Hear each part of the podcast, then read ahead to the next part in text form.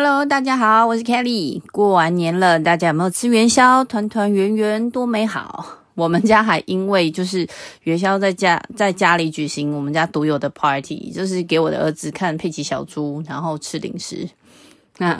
不过上小学可能会不一样啦，因为这次我觉得元宵 party 的这个 idea 呢是我儿子提供的，他就忽然间想到，所以他现在就是会主动的规划啊我们的周末或者是假期的行程。他现在才五岁，好啦，反正就是很开心的过完年了。那结果呢？今天要讲的婚姻话题是婚姻。这一季的内容其实我还没有特别的规划，反正就是凭着我每一周的状态来写稿，然后就接着录音，就很像小时候要写周记那样的记录自己的生活。不过婚姻这个话题，乍听之下好像会觉得有一点点沉重，但有一些单身或者是没结婚的朋友会觉得，哎呀，有个伴多好，毕竟这也是群居动物的天性嘛，是不是？加上很多时候啊，我们在婚姻里面面对的多半其实都是哲学的问题，哈哈，这个是我自己觉得啦。哲学问题就是很像那种先有鸡还是先有蛋。那我其实也没有想好，如果我儿子之后来问我，要怎么回答，又或者是女生最喜欢问的啊，如果有一天我跟你妈妈掉到海里面了，你也就是男生会先救谁？这是不是就一听知道就是那个送分题？我结婚之前呢，有试着问过我老公，他就很坚定的告诉我，他就是先救他妈妈，因为我很胖，我应该会先漂浮着。我老公算是游泳速度很不错的，所以他觉得他应该可以先救好他妈妈，之后如果需要的话再来救我。那因为是结婚之前嘛，我自己其实没有特别在意，但因为我老公就是很真心的思考这个哲学的问题，然后他用数学的头脑来回答这个答案，也就是答案呐，OK 啦。而现在就是结婚这么多年，我也证实了他的优先优先顺序就的确就是这样，他就是真心的。呵呵，我要心碎了。好了，我讲远了。婚姻这个话题其实可以不沉重的，因为这跟很多其他话题一样，就是端看我们自己看事情的角度。套一句，我老公很久以前在，就是可能他在上 meditation 那那时候的课，他就对我说过：没有人能够让你不快乐，也没有人能够让你快乐。真正可以让自己快乐的，只有自己。哈，是不是讲屁话？哈，不管。所以呢，今天聊这个话题呢，我们就配上两部剧，一部是韩剧《月水金火木土》，那她是我很爱的一个女演员，呃，朴槿。呃，朴敏英主演的，然后她主演过《气象厅的人们》，大家可能知道。然后她还跟呃朴叙俊演《金秘书为何那样》，它也是一部非常有趣的剧。那还有一部日呃陆剧《爱的二八定律》，是徐凯跟。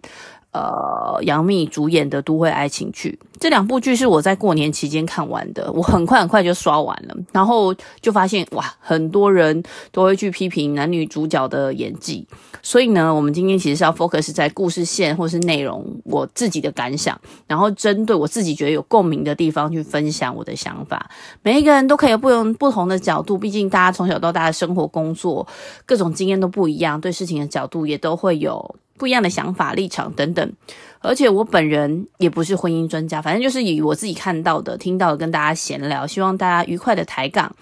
很怕大家不小心认真啊，伤感情。因为我觉得姐妹围攻其实就是很适合，比如一个人吃饭的时候听，就很像在听隔壁大呃隔壁桌的大妈在讲故事一样，听过就算了啊。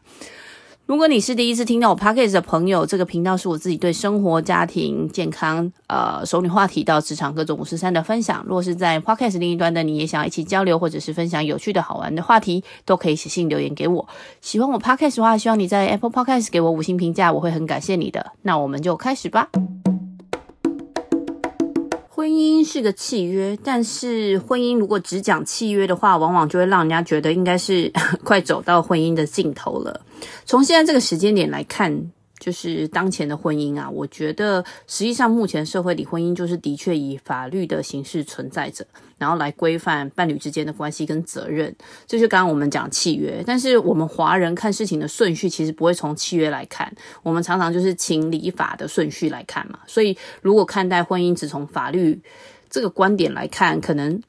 双方一吵架不和，然后就 变成公司那样买卖双方解除合约嘛，然后婚姻就变成离婚了。所以在商言商，我觉得在每一家公司有很多资源可以处理签约啊、解约，甚至诉讼。所以单用契约来看，我觉得每一个人都还要生活，还要工作，总不可能一个一直离婚、结婚、离婚、结婚，一吵架就离婚，是不是？也不是一个解决两个人相处或者是沟通的一个方法。所以那时候我在看完陆剧《爱的二八定律》之后，我觉得很有意思，所以才会想说，那要不要来聊聊婚姻这件事？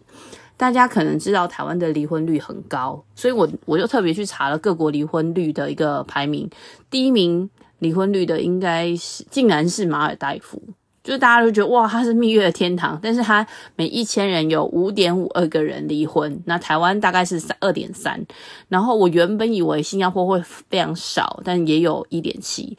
不过也是算少的啦。那低于一的国家大概有二十二个，巴拉圭啊、尼加拉瓜、哥伦比亚、委内瑞拉、智利、爱尔兰、卡达、秘鲁、越南，最低的是。呃，斯里兰卡每千人只有零点一五人离婚，也就一万个人里面有一点五人离婚呢、但是另外一个角度，就是目前那个金氏世界纪录里面，世界上最长久的婚姻其实来自美国，他们是八十六年两百九十天。之前台湾有一对夫妇也有曾经得到过，他是八十五年。因为我觉得这真的很难想象，因为这除了要早结婚，这两个人还要活得久，很不简单，真的很不容易的金氏世界纪录。我回台湾的时候，我有跟朋友聊到台湾的结婚跟离婚流程都超级简单，因为这是相对新加坡而言，因为新加坡的结婚流程就是我们会有一个婚姻官嘛，solemnization 要做，要执行，然后宣誓，然后离婚的时候除了就是。呃，会要求你要做婚姻的咨商，然后还要分居三年，然后最后还需要诉讼，然后两造就蛮惨一番，甚至要互揭疮疤，然后再让法官去判决。我觉得 有理智的人多半都不希望这样的事情发生在自己的身上，或者是认识的人身上啊。而且，毕竟新加坡地小人稠。走在路上不免能遇到自己的前任们之类的是吧？不过我老公是说他都没有遇到过，哈哈哈哈！我觉得呵 呵他想太多了，我自己都要笑死了。好了，那我其实是先看那个韩剧《月水金火木土》的，这部剧是朴敏英、高根勺、金宰勇主演。讲述就是婚姻契约的大师崔尚恩，他是一个单身生活的小帮手，其实白话就是假结婚呐，假老婆这样子，然后去帮助这些不想结婚可需要婚姻的男生。然后他有一个一三五的丈夫，就是月水晶丈夫郑志浩，然后他就买断了崔尚恩五年的时间，就是。以后每年的一三五都是要跟我在一起，这样。他们两个就是虽然看起来是老夫老妻，可是呢，他们就是秉照契约，公私分明，然后私下就相敬如宾，然后所以就维持一个好像看起来很不错的婚姻。那之后呢，崔尚恩就是有被另外一个喜欢，就是这个韩流明星江海正，然后他是比较晚加入战局的啊。他说他要当崔尚恩的二四六，就是火木土的丈夫，所以就让就是这故事变得很有趣。那我还没看完这个部这部剧的时候，那个《爱的二八定律》就开播了，那我就先跑去追追许凯了，就是《延禧攻略》里面的那个富察呃傅恒这样子。所以我就觉得哇，小鲜肉十分可口。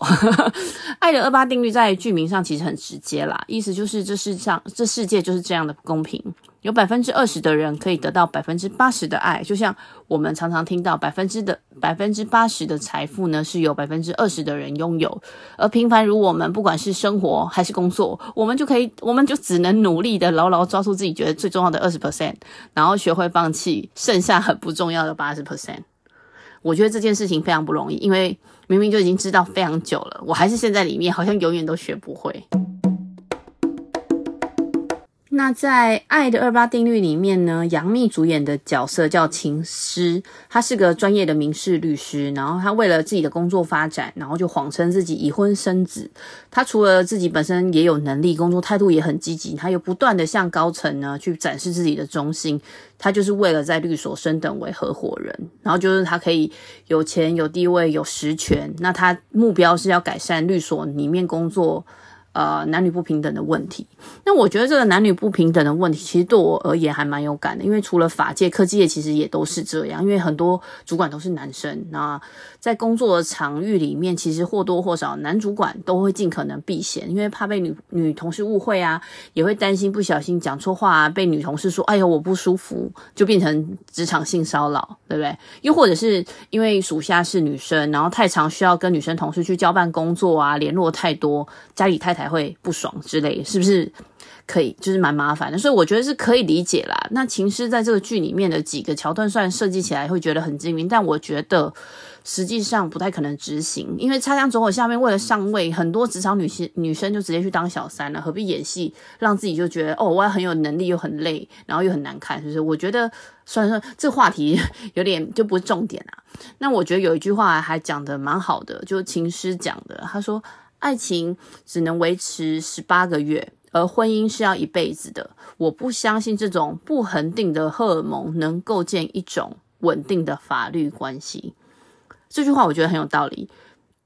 我怀孕的时候呢，深深的感受到荷尔蒙的威力，但是当生完小孩恢复正常，当初的荷尔蒙也退散了。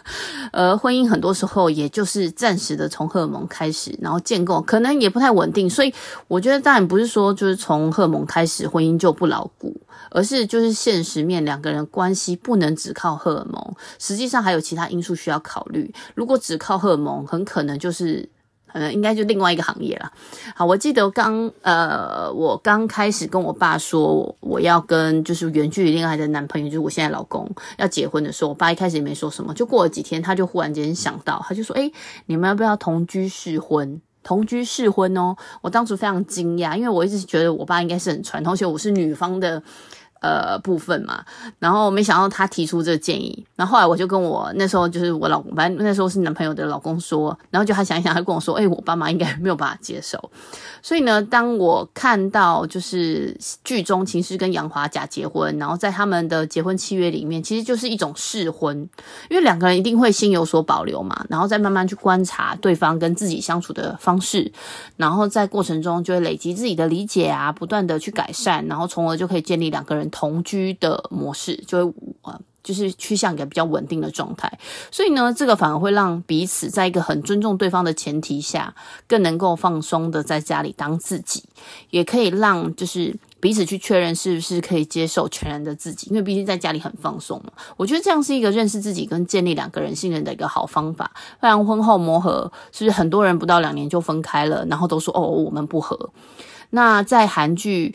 月水金火木土这个里面呢，崔尚恩跟每一个顾客也都是契约婚姻嘛，那他就是依据合约的内容，配合对方的需求，当个完美的伴侣，然后进而让就是他的客人呢去建立自信啊，改善家庭关系啊，工作同事关系等等。因为在韩国的文化里面，甚至可能会影响他们的升迁。当然，这是这个契约婚姻是建立在某一个商业模式之上。然后每个顾顾客就每个老公，他是有付费去购买服务的。诶，我忽然间想到，这个是不是应该也可以当做家庭主妇的薪水参考呢？好，所以呢，以崔尚恩的契约婚姻作为基础的话，每一个丈夫都愿意付费，那有多少妻子就真的愿意去配合 丈丈夫的需求，然后可以做到这么完美？因为我觉得每一个人都有自己的想法、做法，甚至自由意志。我其实很难想象，如果就是只是付钱，然后要我做我不一定很认同的事，我觉得蛮难的。诶，后来又突然先想到一部剧，就是日剧，大家可能就之前很红，叫《月薪娇妻》，其实也是类似的契约，对不对？好，哇，忽然间觉得很多婚姻的剧，表示很多人都关注婚姻，也可能大家都有不同的婚姻的问题或者是难题需要克服。果然，婚姻是个好生意，可以让崔尚恩赚得呃盆满钵满，哈哈。然后还有两个金句我很喜欢，一个是杨华说的“人之所以焦虑，就是知道太多”，另外一个就是李代说的“一个人永远不要太高估自己对公司的价值”。我觉得这些金句如果让我再回到职场里，应该会很有帮助。我不知道有多少人像我这样，因为我常常在工作的时候分心，总是希望自己可以三百六十度的看每一个角度。你看，有行销啊、业务啊、有研发有产品、有 operation，就是希望每一个部分都能尽可能做到完善。但即便我已经就是做的好像还不错，但我还是常常觉得不够，然后需要再修改，需要再改进，这样就无穷无尽，就是很像自己在一个死胡同里面，对吧？然后当某一个 event 发生，我、哦、为了解决问题，哇，一头栽进去，很多时候根本也不能解决问题，就卡住了，动弹不得。那还宁愿就是别不要让我知道，那我就可以专心的去做原本应该要做事。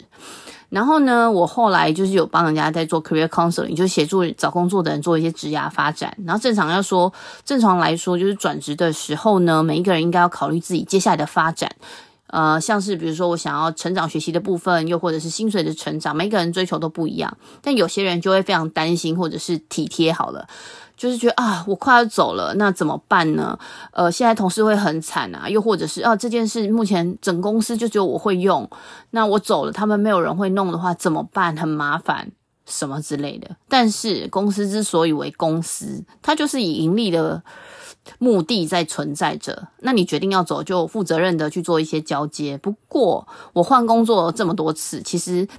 也没有看过交接真的有弄好的，我都是得要重新来过。那前人可以留给你的，其实真的不多，所以后来我也不期待自己的努力做的交接工作是不是可以真的给接手的人多少帮助啦。所以我奉劝大家，没有一个人在公司里面是不能被取代的，即便是公司的创始人也是一样。我们大部分的人就是螺丝钉，坏了少了，其实对公司都没有太大的差异的。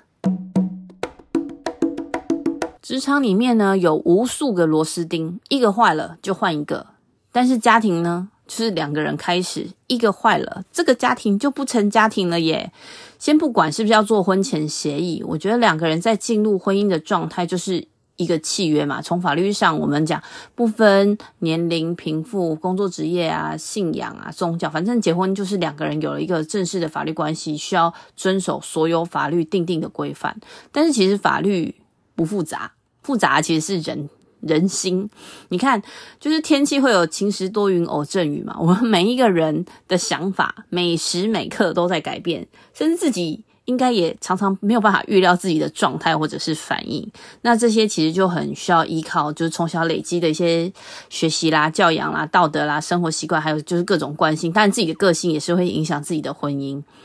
然后还有一个我觉得蛮重要，就是婚姻对自己的意义到底是什么？就有些人就会觉得啊，婚姻就是两个人相爱的一个目标，结了婚我们可以一辈子在一起。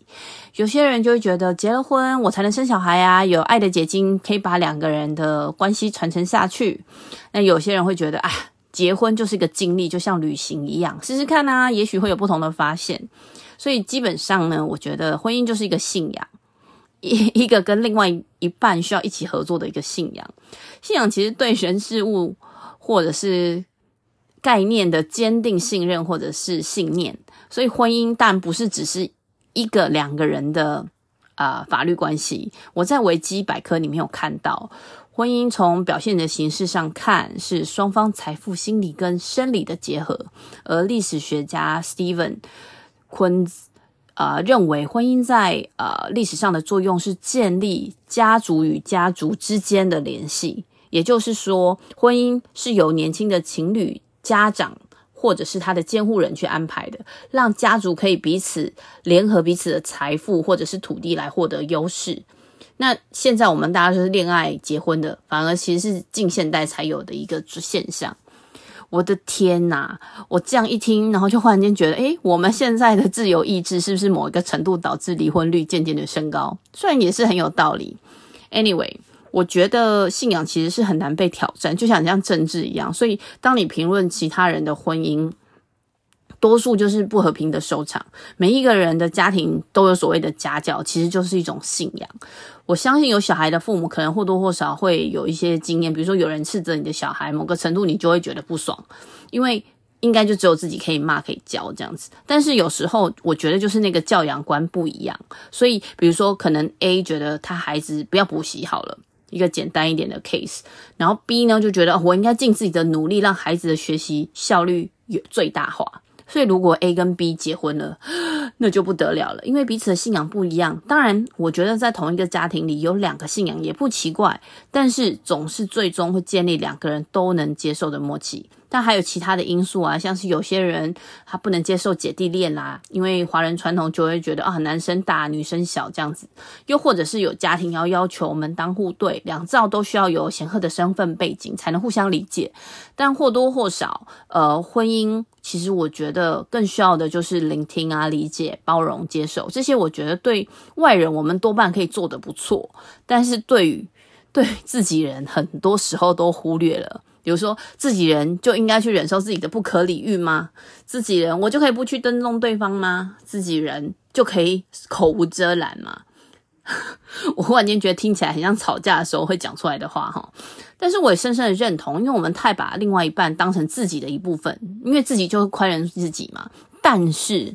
毕竟，另外一半也不是真的自己的一部分，所以好的时候就宽容自己啊，我偷吃一下没关系。可是呢，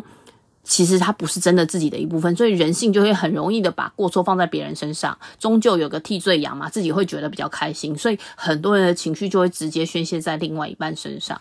即便是。呃，那个韩剧里面的郑智浩法官，他已经是很长很有意识的去观察自己，然后去体认自己的变化，就是大家都还有情绪失控的时候，我们是不是应该也可以每天、每周，还是至少每个月去检讨一下自己？哦，我是不是对另外一半太苛责了？我是不是自己太龟毛了？我可以再放松一点点？是不是我太把婚姻的关系当作理所当然？又或者是？问自己，诶，我应该可以怎么做，可以做得更好，可以让彼此的信仰可以更贴近，又或者是改善，让彼此成为更好的人呢？